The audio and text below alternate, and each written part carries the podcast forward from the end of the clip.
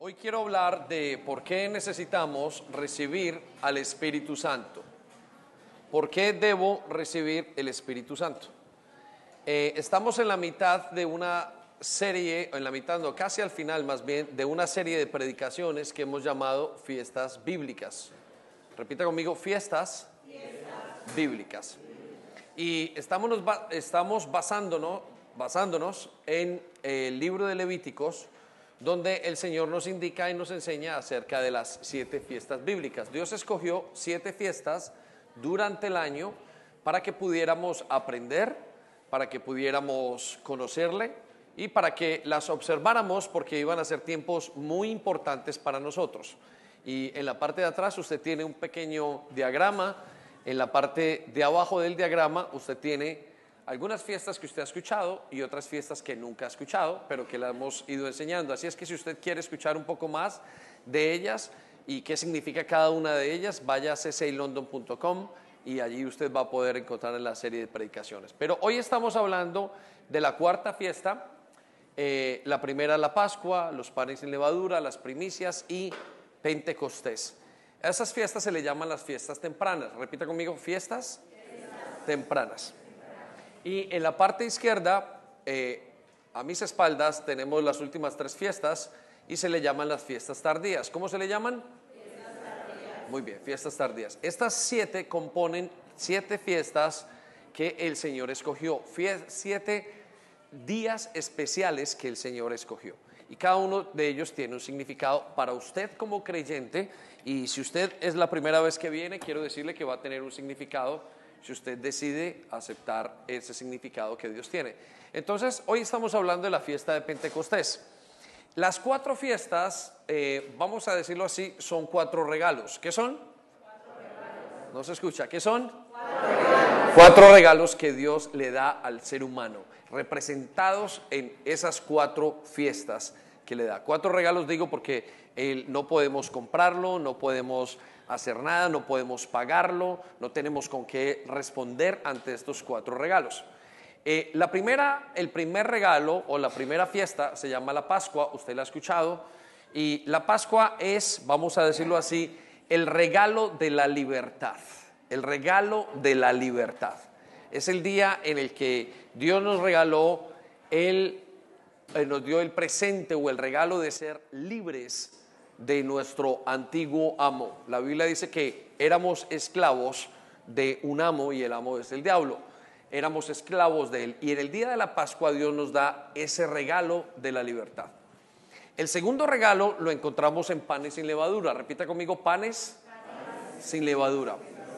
Y es el regalo de el quebrantamiento del pecado. En ese día eh, o esa fiesta significa que Dios nos dio el regalo de romper con el poder que tiene el pecado eh, dentro de nosotros. Nuestro más grande enemigo no está fuera, está dentro de nosotros. Y ese enemigo es el pecado. Por el pecado pasan todas las cosas malas que hay.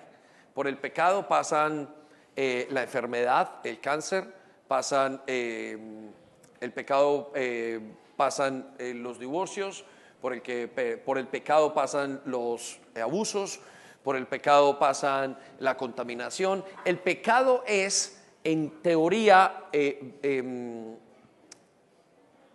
vamos a decirlo teológicamente hablando, es la causa de todos los males. Y una persona con el poder del pecado en sí no es totalmente libre, es libre de su antiguo amo, pero no es libre de sí mismo, sigue siendo limitado por su pecado. Entonces Dios en panes y levadura rompe con el poder del pecado. Pero en primicias Dios nos da un gran regalo. Y el regalo de las primicias es el poder de la resurrección. Repita conmigo, el poder, de la resurrección. Y como usted entiende, el poder de la resurrección es el poder de hacer algo que no somos capaces. Y Dios lo ejemplifica en haber muerto y haber vuelto a la vida. ¿sí? Entonces Dios dice que nos da ese regalo. Estos tres regalos eh, de hecho, individualmente cada regalo es muy importante. Y si usted es muy consciente de esos regalos que Dios le da al creyente, usted podría llegar a conclusiones muy grandes del amor de Dios por usted. Y, si usted los aprecia y atesora esos regalos, usted eh, eh, llegaría a conclusiones que cambiarían su vida y es lo que queremos hacer. Entonces, el primer regalo es más que suficiente, ser libre. Imagínese una persona esclava, le dan la libertad, maravilloso. El segundo, wow, no tener poder, no tener el pecado dentro de sí mismo, es decir, todo lo que me hace mal, mi más grande enemigo y, derrotarlo es maravilloso. Y el tercero es obviamente mucho mayor, que es gran poder. Pero el cuarto regalo es muy, muy especial. El cuarto regalo que Dios nos hizo lo vemos en el tiempo de Pentecostés y es la presencia de su Espíritu. Es la presencia de su Espíritu. Repita conmigo, la presencia de su Espíritu. En este caso, Dios nos regaló algo. En este caso, en esta última de las fiestas, Dios se regaló a sí mismo. Quiero que sepa que Dios hoy nos ofrece el regalo que Él da en sí mismo. Hay personas que regalan algo especial, regalan tiempo, regalan algo, y hay otros que son mucho mayores y son un regalo cuando se entregan a sí mismos. ¿sí? Los, eh, los padres, la madre, por ejemplo, para los hijos es el regalo, se entrega ella misma a ese hijo. ¿no? Entonces, este regalo es muy especial porque el mismo Señor se entrega y nos regala su propia presencia y viene a vivir dentro de nosotros. Y esto es lo que Pentecostés eh, ejemplifica o enseña. Y es muy importante. Entonces, como ese regalo es tan especial, hoy quiero enseñar dos cosas acerca del regalo, de su presencia, de la presencia de tener el Espíritu Santo en nuestra vida y por qué es importante. Y luego voy a dar cinco razones, que, cinco cosas que tenemos que dejar para vivir el regalo de Dios en nuestra vida. Entonces quiero que sepa, hoy usted y a mí, Dios nos presenta un regalo, su presencia. ¿Alguna vez alguien le ha hecho un regalo tan especial? ¿Regalarse a sí mismo? ¿Cierto que no? Es maravilloso lo que estamos hablando. Entonces, ¿por qué? Voy a enseñarle entonces a continuación por qué Dios quiere que usted reciba ese regalo. ¿Por qué Dios quiere que usted reciba el regalo del Espíritu? Y hoy me encantaría que usted pudiera dejar todo prejuicio, todo afán, toda excusa, toda preocupación, todo prejuicio religioso y hoy simplemente escuche y acepte el regalo. Y al final vamos a decirle, Señor, acepto ese regalo, yo lo quiero aceptar, hoy quisiera ese regalo. Entonces, ¿por qué necesitamos que Dios nos dé su Santo Espíritu? ¿Por qué necesito recibir el regalo del Espíritu Santo en mí? Le voy a dar dos razones. La primera, para tener una relación conmigo. Yo necesito recibir el regalo del Espíritu Santo para, tener una, para que Él pueda tener una relación conmigo. Dios quiere tener una relación conmigo. Quizás si lo decimos todos juntos. Dios quiere, tener una relación conmigo. Vamos a Juan capítulo 14, versículo 16. Juan 14, versículo 16.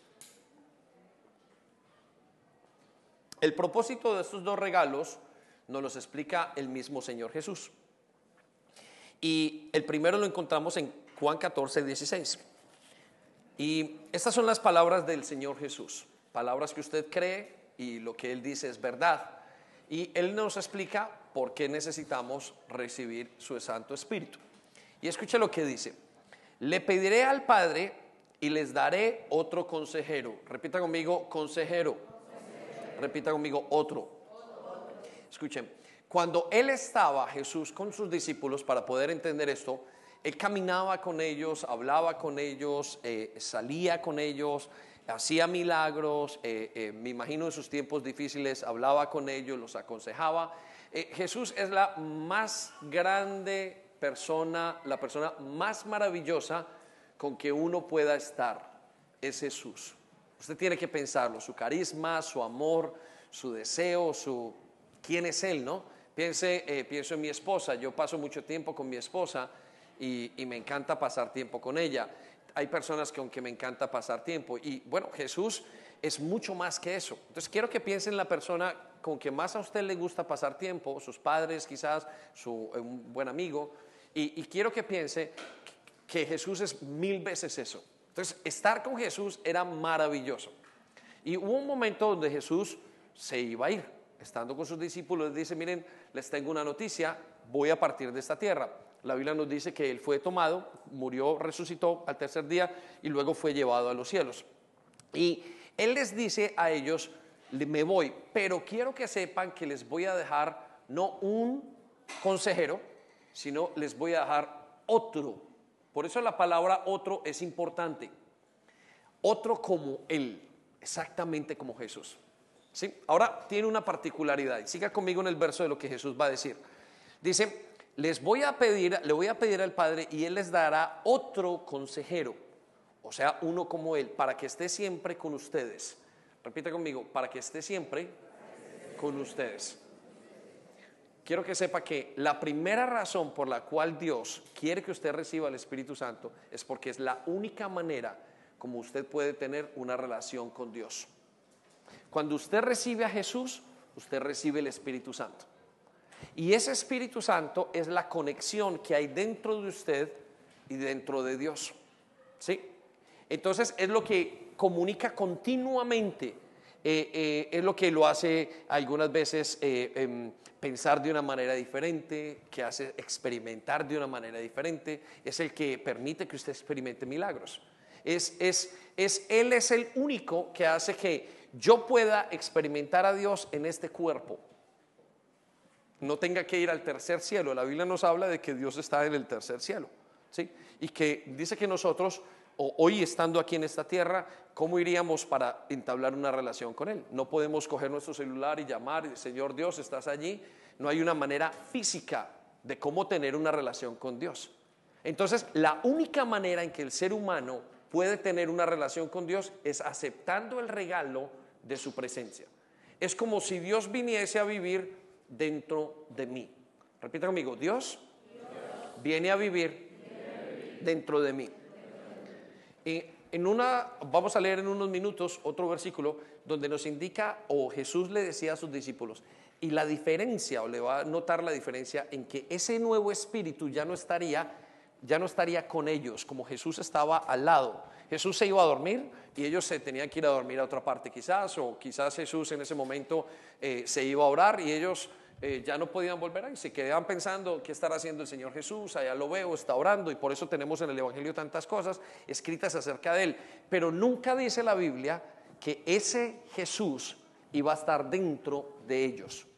La particularidad del Espíritu Santo es que el Espíritu Santo iba a venir a vivir dentro de nosotros.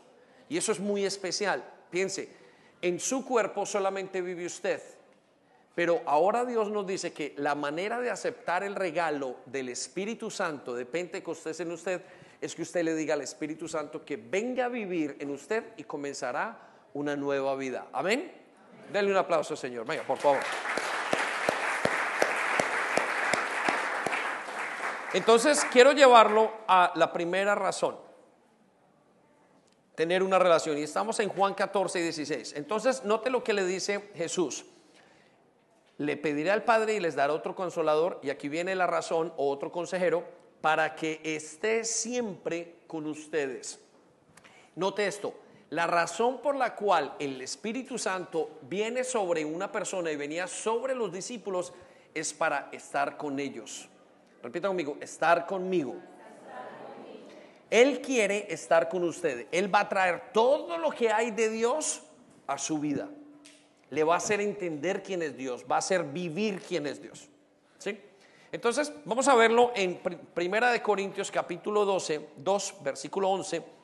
Vamos a ver cómo funciona esto. Y yo quiero explicarle para que quede muy sentado en su corazón de que esta es la primera razón y que usted debe perseguir esta razón por la cual Dios le ha dado su espíritu. Que usted debe entender cada vez que piense y cada vez que intente, necesito tener una amistad con Él. Para eso estás aquí en mi corazón, Espíritu Santo. Vaya conmigo, Primera de Corintios 2:11. Mire lo que dice. Nadie puede saber lo que piensa otra persona. ¿Es eso correcto? ¿Sí o no? ¿Sí puede saber? No puede, es correcto. Nadie puede saber. Yo no sé qué piensa el caballero que está allí con la camisa de voz o el señor de North Face atrás o no sé qué piensa Carlos y qué piensa Melissa de atrás. Lo único que sé es por sus expresiones. Usted sabe que una persona está triste, usted sabe que una persona está deprimida por sus expresiones. Eso es cierto entonces. Pero mire lo que sigue. Solo el espíritu de esa persona sabe lo que está pensando. Usted, solamente usted sabe lo que está pensando en este momento. ¿Sí? Quiero que piensen esto. Solamente usted sabe lo que está pensando. ¿Es eso cierto? Por supuesto que es cierto. Seguimos. De la misma manera, solo el Espíritu de Dios sabe lo que piensa Dios. Repita conmigo, solo Dios sabe lo que piensa. Nosotros no podemos saber qué está pensando Dios, no podemos tener una comunión con Él, no podemos tener amistad con Él porque Él no está aquí. Entonces es imposible y Dios nos lo está explicando a través de esta palabra. Pero mire lo que dice el versículo 12. Pero como Dios nos dio su espíritu, ¿qué nos dio Dios? Nosotros podemos darnos cuenta de lo que Dios en su bondad ha hecho por nosotros. Escuche lo que dice. Mire este pensamiento tan grande y tan maravilloso. Ahora, porque usted tiene el Espíritu o cuando una persona tiene el Espíritu Santo dentro de ella, puede saber qué es lo que está pensando Dios. Puede saber qué es lo que Dios quiere. Por eso es que usted en este momento o en algún momento de su vida, cuando reciba el Espíritu Santo o a partir de que le recibió, usted comienza a tener una relación con Dios y comienza a vivir como Dios quiere. Deja de pecar, por ejemplo, comienza a cambiar su actitud frente a su esposa, frente a sus hijos, comienza a cambiar su actitud frente a la vida, frente al placer, comienza a cambiar muchas cosas, hasta milagros pasan en su cuerpo y en su vida y alrededor de su vida, porque ahora el Espíritu Santo vive en usted. Entonces, nota que el pensamiento es muy grande. Nadie sabe lo que piensa la otra persona, pero su espíritu sí. Y ahora que usted recibe el Espíritu de Dios, usted puede experimentar a Dios en su vida. Versículo 13. Cuando hablamos de lo que Dios ha hecho por nosotros, no usamos palabras que nos dicta la inteligencia humana. Repita conmigo, inteligencia humana. Lo que nos está diciendo el Señor en este momento es que usted no puede comunicarse con Dios inteligentemente o simplemente desde su intelecto. Esta función del intelecto no es capaz. Humanamente usted no comprende a Dios. Miren, yo he visto muchos milagros. He visto milagros aquí, he visto milagros en mi familia. Y usted dice, no tienen explicación. No soy capaz de explicar los milagros.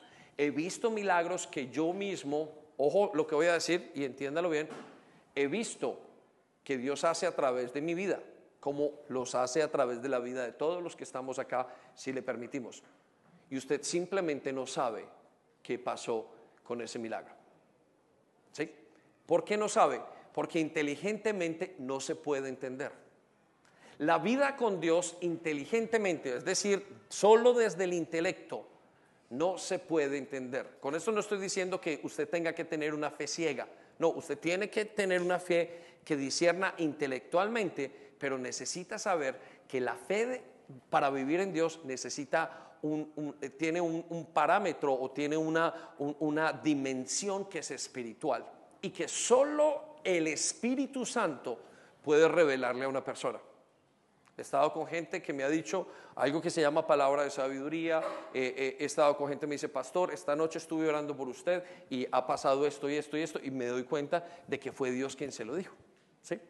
Entonces, el Espíritu Santo solamente es revelado para aquel que no, perdón, no, no lo he revelado para aquel que lo ve inteligentemente, solamente con la inteligencia humana sigamos el versículo, estamos en el versículo 13, sino que usamos el lenguaje espiritual que nos enseña el Espíritu de Dios.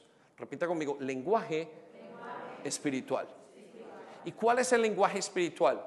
La oración, las lenguas, la Biblia. ¿Cómo es posible que un es algo que fue escrito hace tres mil años, hoy a una persona que está deprimida pueda decir y pueda experimentar mientras que lo lee que es para ella. Eso solamente lo puede hacer el Espíritu de Dios. Es una dimensión espiritual. Usted dice, es como si este libro fuera escrito para mí. Por eso es que nosotros decimos, deje que la Biblia le hable.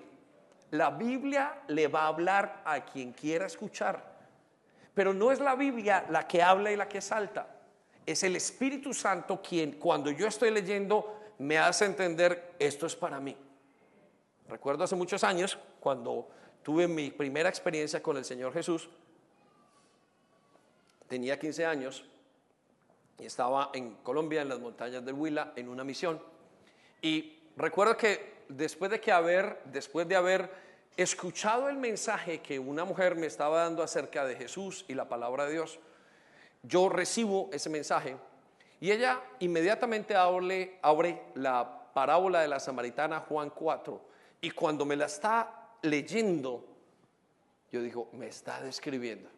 Yo, esto es lo que me pasa. Con una certeza tan profunda que sabía que era.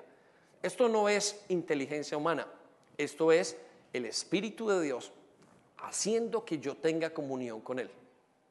Para esa razón tenemos, y es para esa razón que Él quiere que usted y yo recibamos el regalo de su presencia. Por eso es un regalo tan maravilloso, porque es el regalo de su presencia. Él ahora vive en mí.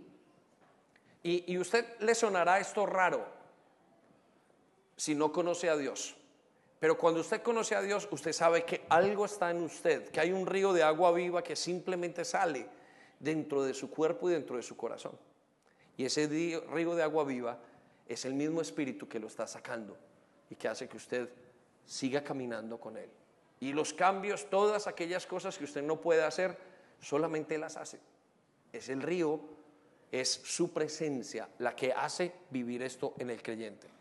Vaya conmigo entonces al versículo 14.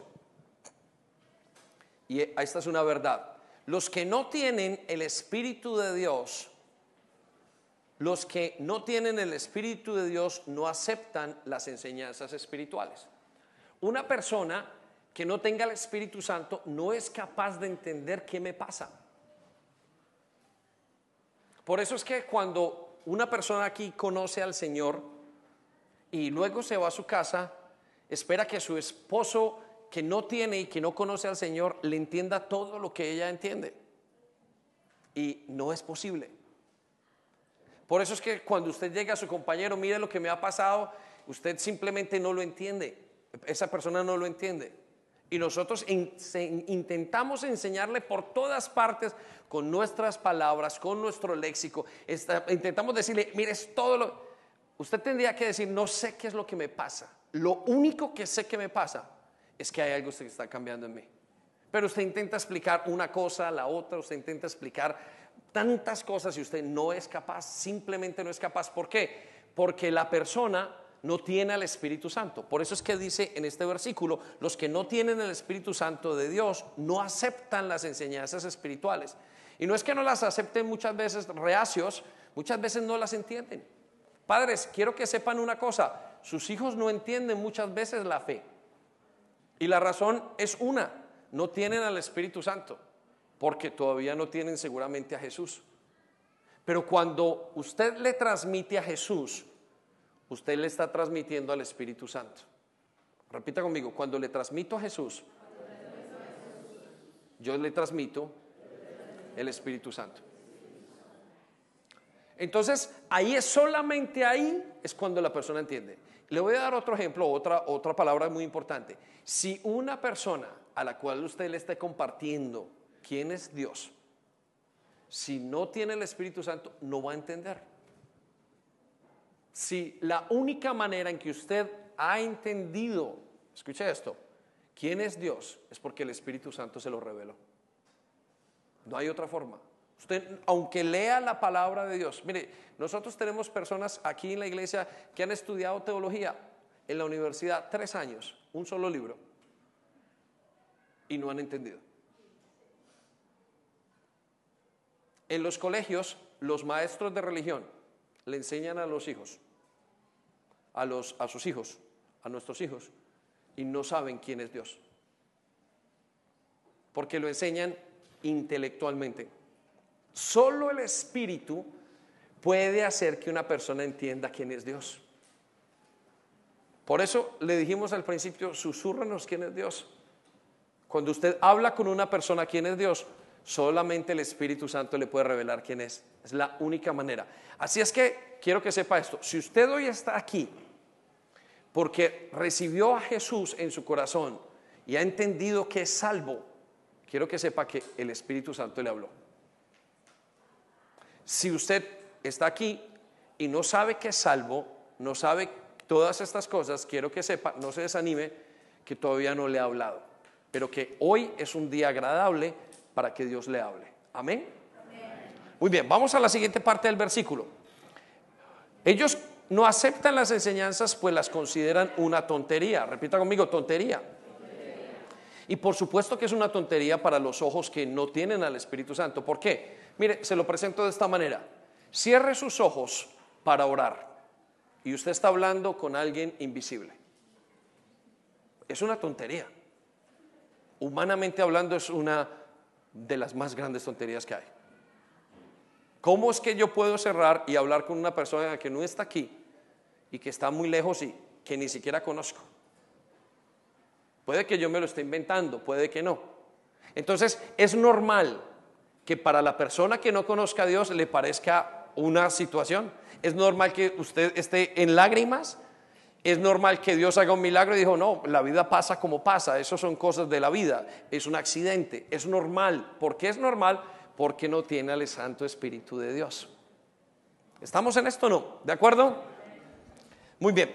Entonces en el versículo, en la siguiente parte del versículo dice, y tampoco pueden entenderlas porque no tienen el Espíritu de Dios. Vaya entonces conmigo al versículo 15. En cambio, los que tienen, repita conmigo, en cambio, mire, es diferente para los que sí tienen al Espíritu Santo. Mire las palabras que voy a, escuche las palabras que vamos a leer. Los que tienen el Espíritu de Dios, todo lo examinan, todo lo entienden pero los que no tienen el Espíritu no pueden examinar ni entender a quienes los entienden. Y aquí no está hablando de todo el mundo y de todo, ah, ahora tienes el Espíritu de Dios, sabe todo lo que hizo Albert Einstein. No, no, no, no se refiere a eso. Todos los que está escrito en las enciclopedias, no. Se refiere a que usted hoy puede, la palabra todo entiende el mundo natural y puede comprender el mundo espiritual. Una persona que tiene el Espíritu Santo puede comprender el mundo espiritual, el mundo donde Dios viene, el mundo donde se mueve Dios. La Biblia dice que Dios es espíritu. Dios no tiene cuerpo, por lo menos no en lo que nosotros entendemos como un cuerpo. Dios es espíritu y es necesario que aquel que conoce a Dios lo ame en espíritu también y en la verdad de su palabra. Quiere decir, para que yo me pueda comunicar con Dios, tengo que hablar no español, no inglés, tengo que hablar espíritu. ¿Se lo pongo de esa manera? Jesús le explicó a la samaritana, aquel que quiera tener una relación con Dios y recibir al Mesías necesita entender que solamente lo puede tener una relación cuando hable espíritu, es decir, viva en el espíritu. Amén. Entonces, escuche, eso es lo que dice pero para nosotros los que tenemos al Espíritu es diferente. Muy bien, vamos al versículo 16. Como dice la Biblia, llegamos a esta conclusión. ¿Quién sabe lo que piensa Dios? grande ese pensamiento. ¿Quién sabe lo que piensa Dios? Señor, ¿qué pasará con mi vida? ¿Qué piensas tú de lo que soy yo? ¿Qué, hay en tu mente en este tiempo? En medio de esta guerra, en medio de todo lo que le pasa a nuestras familias, en medio de la decadencia de valores que estamos teniendo. ¿Qué pensará Dios? Escuche lo que dice, es maravilloso. ¿Quién puede darle consejos? Pero nosotros tenemos el Espíritu de Dios pero nosotros tenemos el Espíritu de Dios. Y por eso pensamos como Cristo. Debido a que usted y yo tenemos el Espíritu dentro de nosotros, nosotros hoy podemos pensar como Dios piensa. ¿Saben? Miren, regálenme su atención. Él dice, la vida cristiana se resume en parecerse a Jesús. Solamente una persona que recibe al Espíritu Santo comienza a parecerse a Jesús. Y le voy a contar por qué. Porque comienza a pensar como Jesús piensa. Lo explicaba el otro día en una reunión. La iglesia existe para que usted se parezca a Jesús. Aquí eh, hay cafetería, pero no existimos para tener cafetería. Aquí hay música, pero no existimos para eso.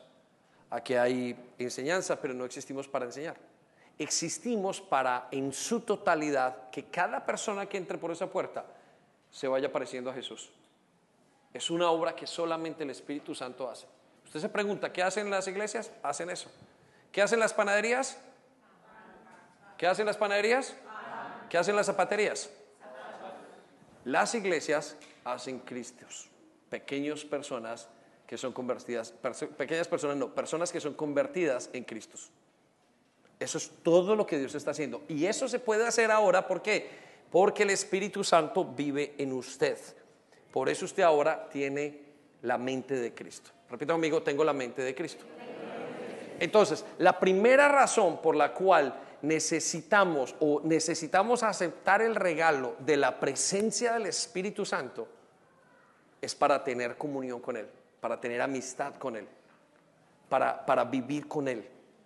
Eso fue lo primero. Dijo, chicos, necesitan ese regalo. Ya son libres, ya no hay poder de pecado en sus vidas, ya tienen todo el poder de la resurrección. Ahora reciban mi presencia. Y cuando usted recibe su presencia, usted comienza a experimentar una relación profunda. Quiero que piense su mejor amigo. Eh, mis dos hijos son gemelos, dos de mis dos hijos, André, eh, Sebastián y Kelvin. Y ellos tienen una relación como nadie la tiene, profunda. Es una relación así. Se hablan, yo no sé si se hablan telepáticamente. Dicen que los gemelos se hablan telepáticamente, no sé. Si a uno le pasa una cosa, la siente el otro. Bueno, es exactamente lo que podríamos pensar en el Espíritu de Dios y nosotros. Usted hoy puede experimentar lo que Dios está experimentando. Él se lo hará experimentar. Usted hoy puede experimentar el gozo que hay en Jesús. Es su promesa, es parte del fruto de estar con Él. Usted hoy puede perdonar porque Él perdonó. Es un regalo de Dios. Amén. Entonces, la primera razón por la cual yo necesito recibir al Espíritu Santo es tener una relación conmigo. Dios quiere tener una relación conmigo. La segunda razón es guiarme a vivir de manera mejor y diferente. Repita conmigo, guiarme a vivir mejor y diferente. Y vamos a Juan 14, versículo 13. Nuevamente encontramos aquí al Señor Jesucristo explicándole a sus discípulos que se va a ir, pero que va a dejar el Espíritu Santo. Y, yo quiero que usted haga una pausa aquí la gran mayoría de personas piensan que recibir el Espíritu Santo es recibir poder de hacer milagros. Y es cierto. ¿sí? No quiero que piense que no es así. Piensa que recibir al Espíritu Santo eh, es, es que yo pueda hacer algo dentro de mí, algo, un cambio. Y es cierto.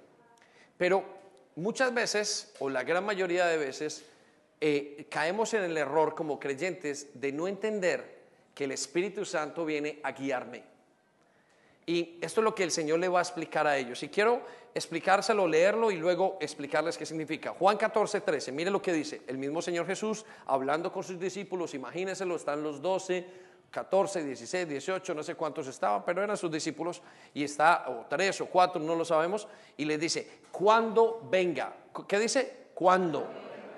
Cuando. Quiere decir que hay un momento donde el Espíritu Santo viene en ellos, cuando venga en esa persona, está refiriéndose a Pentecostés y en la persona que no estuvo en Pentecostés como nosotros, porque pasó hace dos mil años, escuche esto, sigue pasando exactamente igual. Si usted hoy es nuevo en la iglesia o nunca ha escuchado este mensaje, el Señor le dice, cuando venga. Si usted espera que el Espíritu Santo venga a su vida, quiero que sepa que Él va a venir. Él dice que va a venir. Escuche lo que dice y usted lo va a experimentar tal como lo he experimentado yo y muchos de los que estamos aquí. Dice entonces, cuando venga el Espíritu Santo, Él les dirá lo que es verdad y los guiará. Repita conmigo, guiará. Les explicó en la razón principal, la segunda razón principal en que una persona, por la cual una persona tiene el Espíritu Santo, es para guiarlos. Ahora, ¿por qué guiarlos? Quiero que sepan esto. Cuando el hombre se separó de Dios en el jardín del Edén, quedó sin guía, quedó confundido.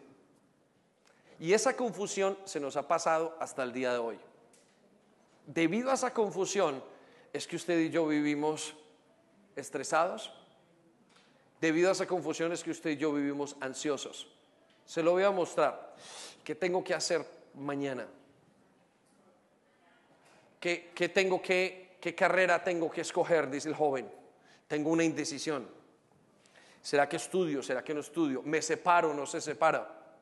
Eh, eh, ¿Me caso o no me caso? ¿Compro una casa aquí? ¿La compré en el país? Eh, ¿Qué hago? Todos los días usted y yo estamos enfrentando situaciones que prácticamente o muchas veces nos hacen hasta enfermar. ¿Por qué? Porque no sabemos qué hacer. Y cuando tomamos esas decisiones, las tomamos mal. ¿Para qué me casé? ¿Para qué compré? ¿Por qué tengo este trabajo? ¿Para qué estudié esto? ¿Para qué me vine a este país? ¿Para qué me metí en este rollo? ¿Para qué hablé? ¿Para qué dije? ¿Para qué todo? ¿Para qué? ¿Por qué? ¿Por qué? Porque las decisiones es de lo más difícil que tiene el ser humano. El ser humano es parecido a Dios en algunos aspectos, pero en el único que lo diferencia de todas las especies que hay en la tierra, se llama libre albedrío. Los animales no pueden escoger.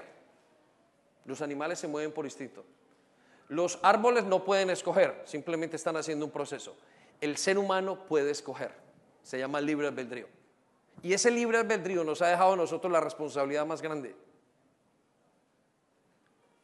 Es escoger y no sabemos.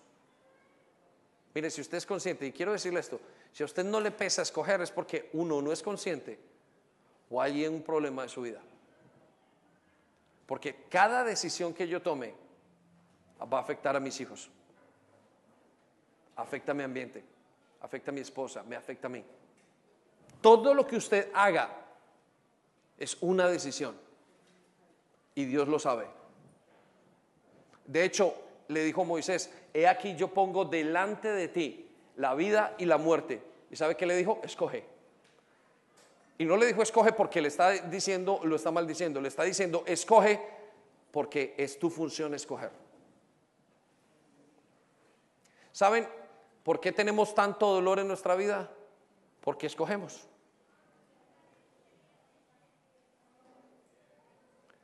Todo lo que hacemos nosotros es escoger y quiero decirle que escogemos mal. ¿Cuántas historias me han dicho? Mi mamá me dijo que no me casara con este hombre. Yo debí haber escuchado. Mamá me dijo, no me cases con, no te cases con esta mujer. Yo debí haber escuchado. Mamá, esto, yo debí haber, son elecciones continuamente. Entonces, en la segunda el segundo beneficio del regalo más grande que Dios ha traído sobre nosotros, que es el Espíritu Santo, el regalo de su presencia en nosotros, viene para ayudarnos a escoger. Y yo le voy a decir una cosa, prefiero aprender a escoger que tener un milagro. ¿O prefiere usted el dinero? ¿Preferiría tener todo el dinero del mundo o saber escoger? Por supuesto. Si usted supiera escoger, usted tomaría las decisiones correctas y no tendría tanto dolor. Y Dios lo sabe. Y cuando usted hoy camina hacia Dios, Dios le dice, escoge para que yo te muestre el futuro. Vamos a ver lo que sigue en la siguiente parte del versículo. Y los guiará para que siempre vivan en la verdad. Qué maravilloso. Qué maravilloso es tener la guía de Dios. Escuche lo que dice. Él no hablará por su propia cuenta, sino que les dirá lo que oiga de Dios el Padre. La conexión entre nosotros y Dios, la comunión, la crea el Espíritu Santo dentro de mí. Por eso Dios me habla, Por eso Dios me ministra, Dios está conmigo. Pero note lo que dice, y les enseñará lo que está por suceder. Repita conmigo, les enseñará, lo que está por suceder. Le hago una pregunta, ¿no es eso lo que usted quiere? Eso es lo que queremos. Yo quiero saber qué va a pasar al final de la predicación. Yo quiero saber si, me encantaría saber para evitarme un dolor de cabeza qué va a pasar con mis hijos, con mi esposa, con mis finanzas, con mi matrimonio, con todo. Y es lo mismo que usted quiere. Usted descansaría si pudiera entender qué es lo que va a pasar. Solamente cuando usted entienda quién es el Espíritu Santo, usted va a poder entender qué es lo que va a pasar en el futuro. Recuerdo que estando aquí mis hijos, un día los llevé, hace muchos años ellos lo recuerdan, los llevamos a los cadetes de Air Cadets, se recuerdan con, con alegría ahora. Y yo recuerdo que iba, o, íbamos hablando y los dejamos en la clase y paramos y, bueno, chao chicos, un beso, lo recogemos en dos horas y, o en una hora, no sé qué era. Y, volteamos el carro y el Espíritu Santo me habló y dijo, estos muchachos no van a entrar a clase, espéralos. Parqué en la, en en la esquina siguiente. Cinco minutos. ¿Qué tal muchachos? ¿Para dónde van? El Espíritu Santo está para mostrarnos qué va a suceder. Quiere decir qué va a suceder en nuestro matrimonio, quiere decir todo. ¿Sabe cuál es el problema? Que nosotros no sabemos que esto es lo que quiere hacer el Espíritu Santo. Lo vemos en la persona más importante, Jesús. Vamos a Lucas capítulo 4, versículo 1. Y quiero llevarlo a, quiero llevarlo a que aprendamos esto juntos. Y eso tiene una base teológica muy importante. Vamos a mirar al Espíritu Santo actuando en Jesús. Todos sabemos que Jesús hizo milagros, ¿cierto? ¿Sí? Dice que, la Biblia dice que deshizo las obras del diablo, ¿sí? ¿Sí o no?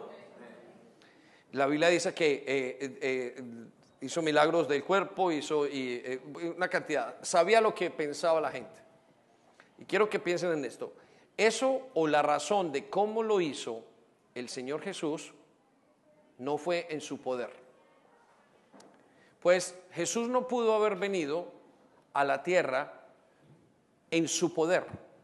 Todo dependió del Espíritu Santo el Espíritu Santo lo guió a cada lugar, a cada persona.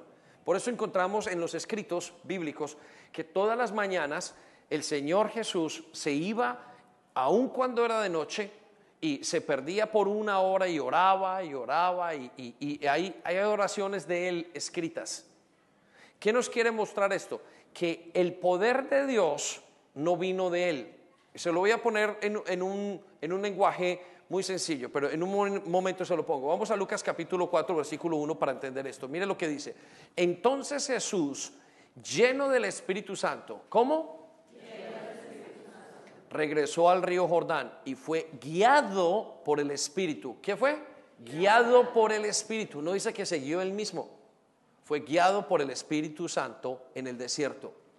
En el mundo. La palabra desierto en el mundo, en la Biblia, significa el mundo en el lugar donde no era el espíritu también se puede entender. Entonces, para que usted entienda lo que acabo de decir y para que algunos de los jóvenes, voy a usar un, ejemplo muy sencillo, pero eh, permítame, no quiero ofender a nadie. Jesús vino como Superman. ¿Estamos?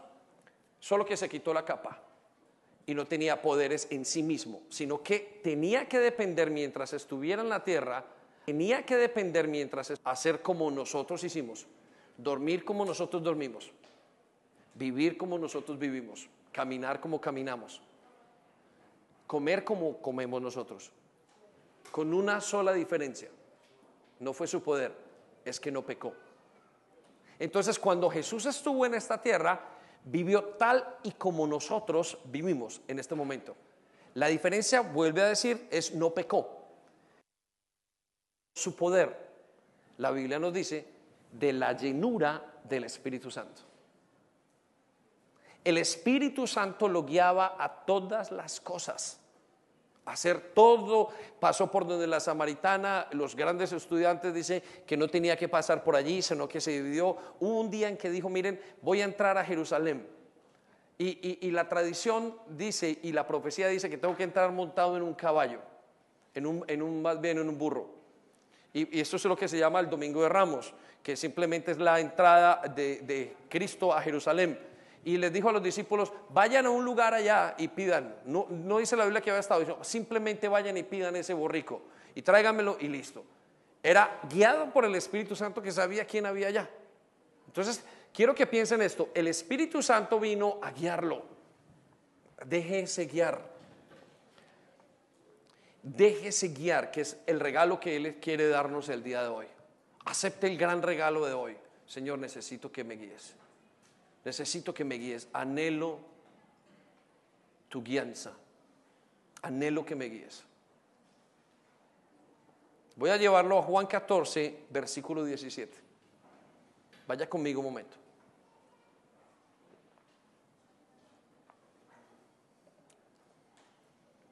Mire lo que dice. El mismo Señor hablando, el mismo Señor Jesús. Me refiero a el Espíritu Santo. Me refiero al Espíritu Santo. Quiero que detenga su mente en este momento, en este pensamiento. Hay espíritus y hay un solo espíritu que es el Espíritu Santo. Es como si Jesús estuviera diciendo, mire, lo que yo les voy a dar es un espíritu diferente. Voy a hacer una, un paréntesis aquí. Cuando usted se acerca y la persona tiene relaciones con su esposa, recibe el mismo espíritu que hay en la esposa y el esposo. Si la persona tiene un espíritu de qué? De alegría, de tristeza, después de esa relación usualmente la persona queda con ese espíritu de tristeza. Si usted tiene un espíritu de depresión, por eso es que las parejas se terminan pareciendo no, es que hayan vivido juntas, no, es que al final terminan bajo un solo espíritu. El hombre es hecho en tres dimensiones. Usted y yo estamos hechos en tres dimensiones. Usted hoy reconocerá dos, pero quiero decirle que esto dice la Biblia. Usted es hecho en el cuerpo. ¿Sí? La siguiente dimensión es su alma. Es decir, donde está la mente.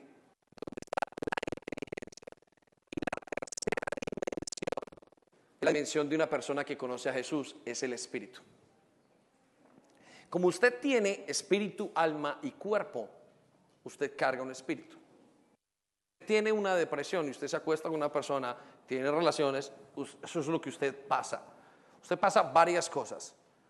Al mismo tiempo está pasando lo que hay en su cuerpo. Por eso es que una persona después de que tiene o alguna situación pasa, termina pensando igual. Entonces hay muchos espíritus, pero hay uno que es el Espíritu Santo.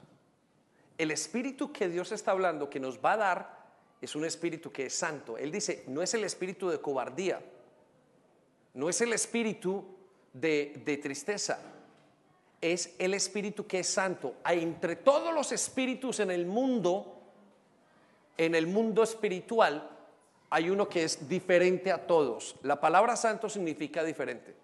Y este es el Espíritu Santo. Por eso, Dios nos dice que tenemos que probar los espíritus. Y quiero que vaya conmigo, volvemos a este versículo en un momento, a Primera de Juan 4.1. Primera de Juan 4.1.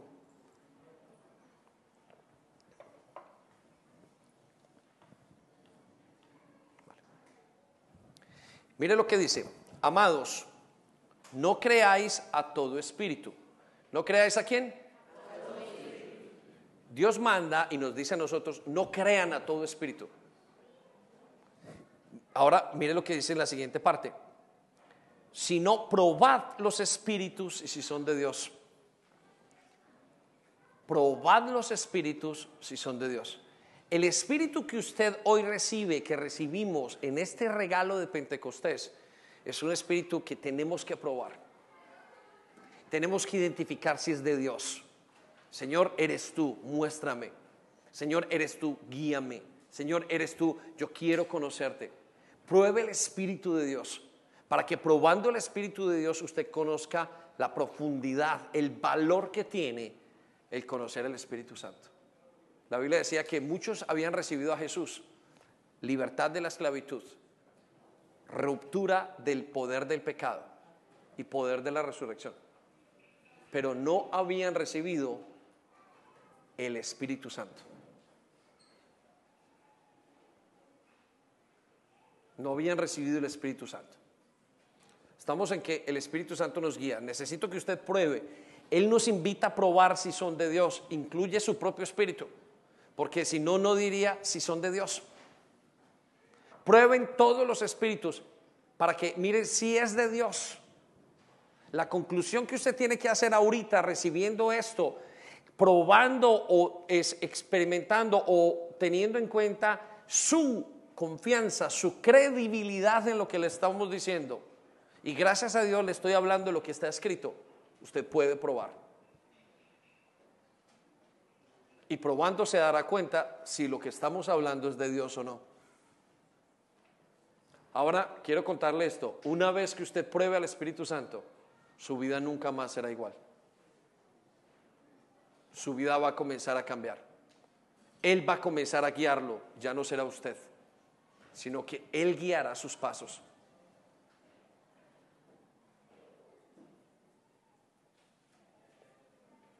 Ven Espíritu, ven.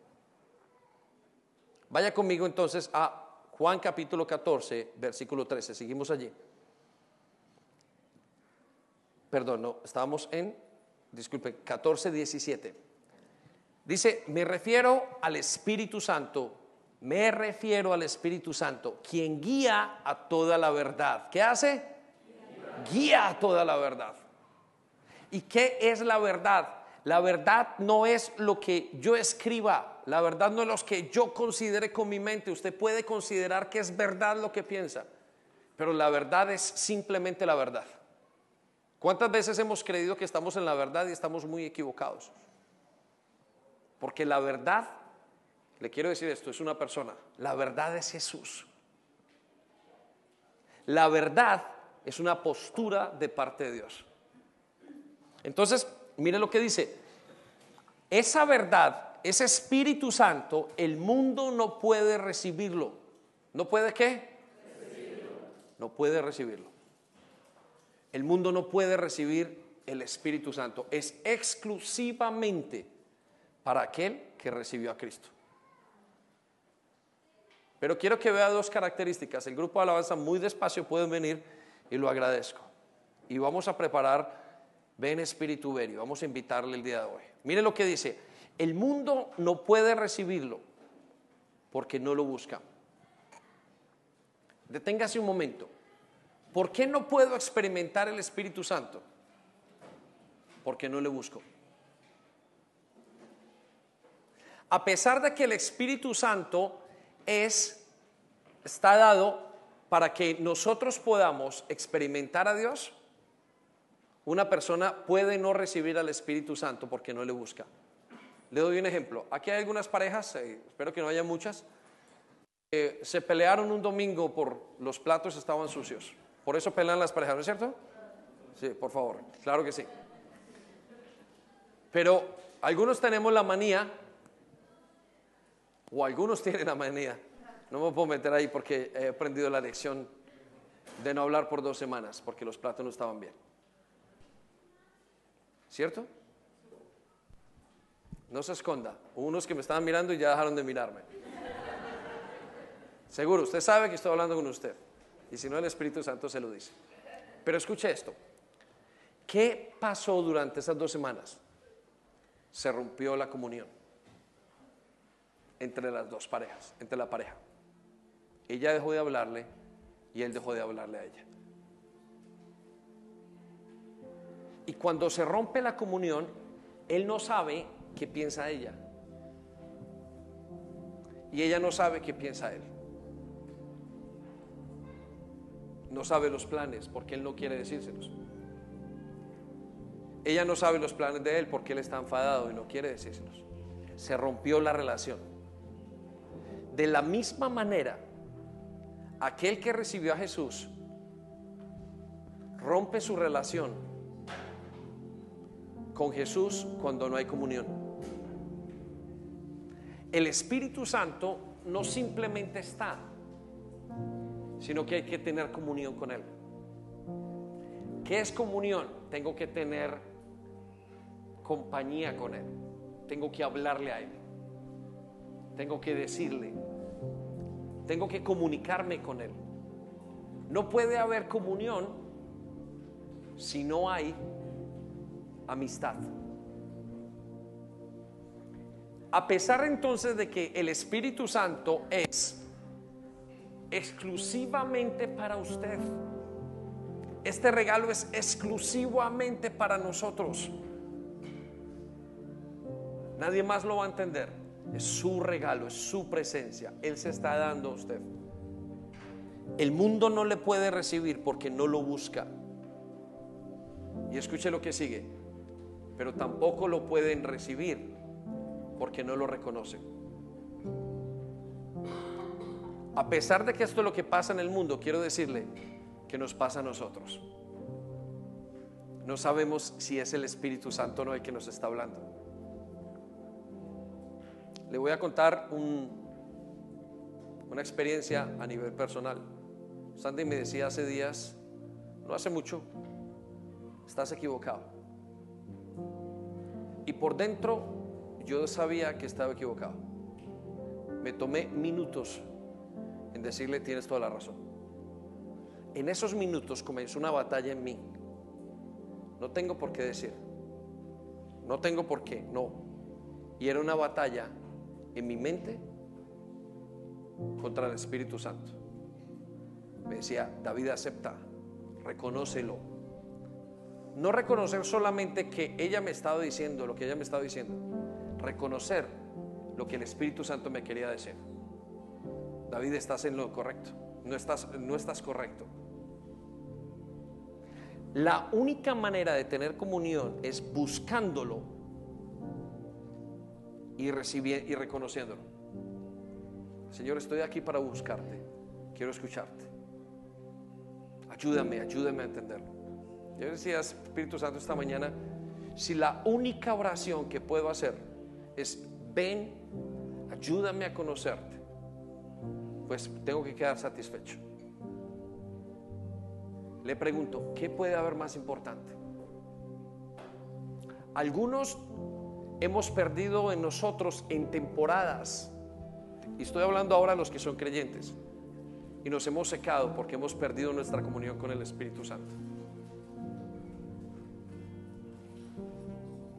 Quiero decirle que si usted es uno de ellos, busque y reconózcalo. Pues es la razón por la cual el mundo no puede tener comunión con Él. Piensa en ese momento. Busque y reconozca al Espíritu Santo. Al final de los días, uno llega a la conclusión que llegó David, prefiero perderlo todo menos perderte a ti. Y ahí es cuando uno pasa por las dificultades en las disciplinas de Dios. Y en esas disciplinas uno termina con esa conclusión, Señor, lo que sea, aunque se rompa, aunque pase, aunque lo que sea, pero yo no puedo perderte a ti, Señor. Porque es que te pierdo a ti, me seco. Si paso una dificultad, me duele todo.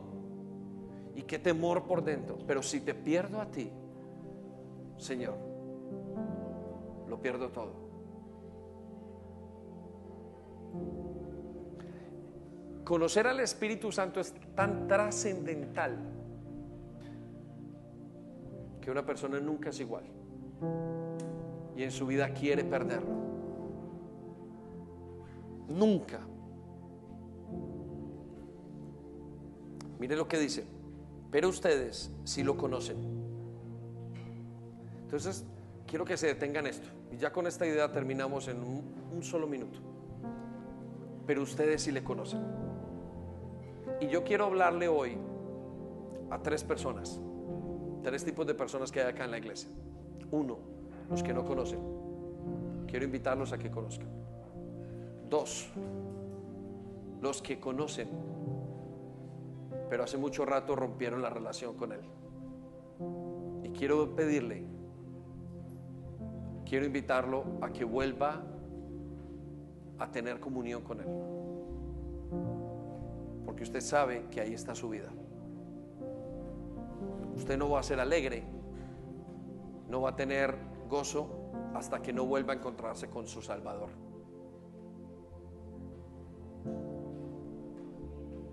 Me llegó un mensaje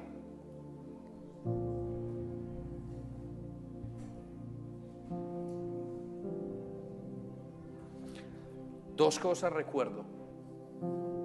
Me decía este mensaje, que soy un gran pecador, pero que Cristo es un gran salvador.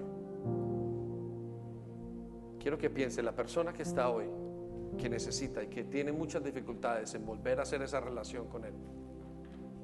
Esa relación solamente es posible si Él la viva. Y siente que es un gran pecador, sepa que Cristo es un gran salvador. Usted lo sabe. Es su tiempo de volver a Cristo.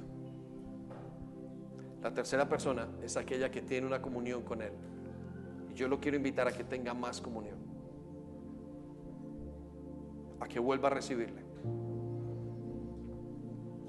Dice así, pero ustedes sí lo conocen. Porque ahora Él vive con ustedes.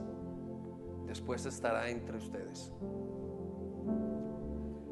Entonces, quiero invitarle a que renueve su conexión, su comunión con Él. La manera de renovar la, la relación con Él es pedirle perdón. Él le dirá qué fue lo que usted perdió, dónde se quedó. Señor, te tengo que reconocer que no te obedecí en tal parte. Tengo que reconocer que no te obedecí en tal situación. Quiero reconocer hoy que no supe valorarte. Y no sé en qué puesto está usted, pero necesita comenzar con el arrepentimiento. Después de que viene el arrepentimiento, dice que hay que volverse a Dios. Y después bautizarse, quiere decir ser parte. Y después confiar. Entonces, hoy es un día donde el Espíritu Santo ha cambiado todo el mensaje para que usted y yo nos acerquemos una vez más. Vamos a dar unos minutos para que usted piense y analice lo que le estamos diciendo. Póngase en pie un momento, ¿sí?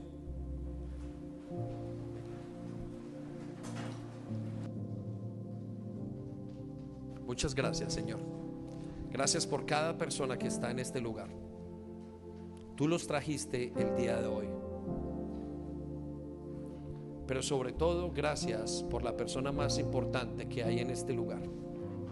Y eres tú, Espíritu Santo.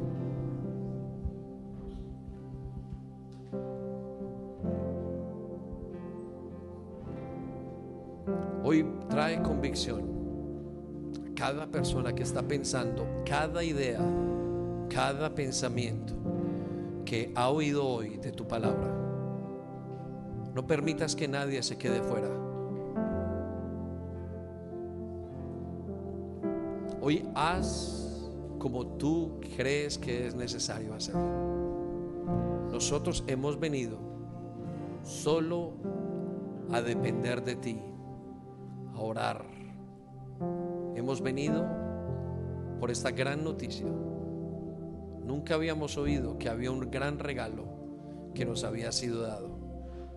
Y era la presencia del mismo Dios. Y si lo oímos, no lo valoramos. Pero hoy, gracias a Jesús, hoy podemos valorar y podemos conocer. Y tú estás aquí y nos estás enseñando. Ven, Espíritu, ven.